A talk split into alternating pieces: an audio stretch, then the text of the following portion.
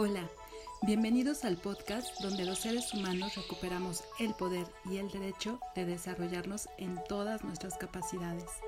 Aquí convertimos lo sobrenatural o paranormal en lo intrínseco. Soy Yolanda Caballero y es un gusto que me acompañes. Comencemos.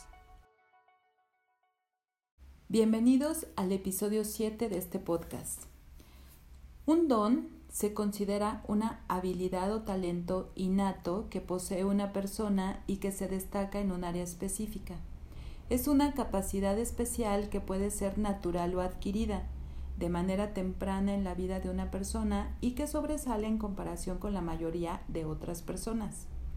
De forma recurrente, a la característica de una persona con habilidades despiertas se le dice que tiene un don tiene el don de ver, el don de escuchar, el don de saber. Son personas que nacieron con esa habilidad especial y luego se les adjudica otras características como que si Dios o lo divino, que les dio ese don y se vuelven casi seres mágicos, intocables, intachables, milagros de Dios, hijos de Merlín. Y perdonan el sarcasmo, pero yo ando peleada a veces con esa forma de ver las habilidades especiales. Me gustaría muchísimo que se les viera como una habilidad que se puede desarrollar y listo. Solo eso, que sea alcanzable para todos los que tengan interés en aprender.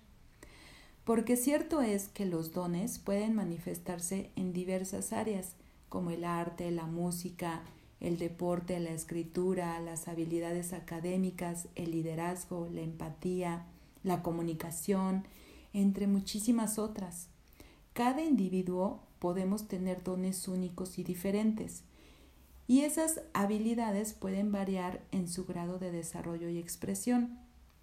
Así que los mediums, canalizadores, psíquicos, etcétera, no somos ni mejores ni peores que nadie Simplemente de forma natural o aprendida hemos desarrollado la habilidad de ser más sensibles que otras personas a información de la naturaleza o proveniente de muchos otros orígenes. En lo particular, me gusta más usar el concepto de talento o habilidad, porque sucede muy a menudo que cuando hablamos de dones nos sentimos un poco intimidados. Hablar de dones es muchas veces hablar de cosas demasiado únicas y personales, demasiado especiales. Ya les digo, como dones divinos dotados de mucho más misterio y sinceramente no es necesario. Los dones no son solo el resultado de la información genética, sino que también pueden ser cultivados y mejorados a través de la educación, la práctica y la dedicación. A menudo se percibe que las personas con dones tienen una predisposición natural hacia una habilidad específica y pueden aprender más rápidamente y destacarse en esa área en comparación con otros individuos. Y eso es una verdad. Los dones, mejor mencionados como habilidades especiales en este podcast, pueden ser una fuente de alegría y realización personal para quienes los poseen y también pueden ser una contribución valiosa para la sociedad en general. ¿Te das cuenta de la diferencia? Es importante recordar que tener un don no implica que una persona sea superior o mejor que los demás. Cada individuo tenemos nuestras propias fortalezas y debilidades y todos tenemos la capacidad de desarrollar y mejorar nuestras habilidades en diferentes áreas. Los dones son simplemente una manifestación particular de esas habilidades.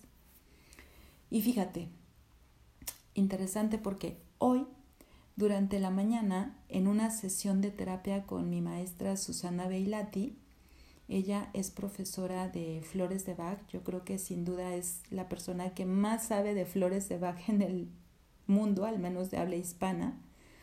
Y que por cierto le he aprendido tanto ella es una mujer de mucho conocimiento y sabiduría. Bueno, me encanta rodearme de personas así.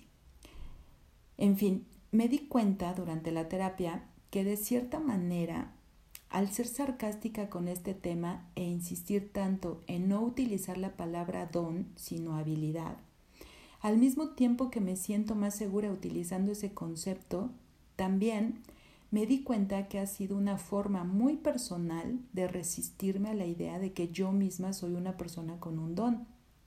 Y aunque suene raro, tampoco deseo eso.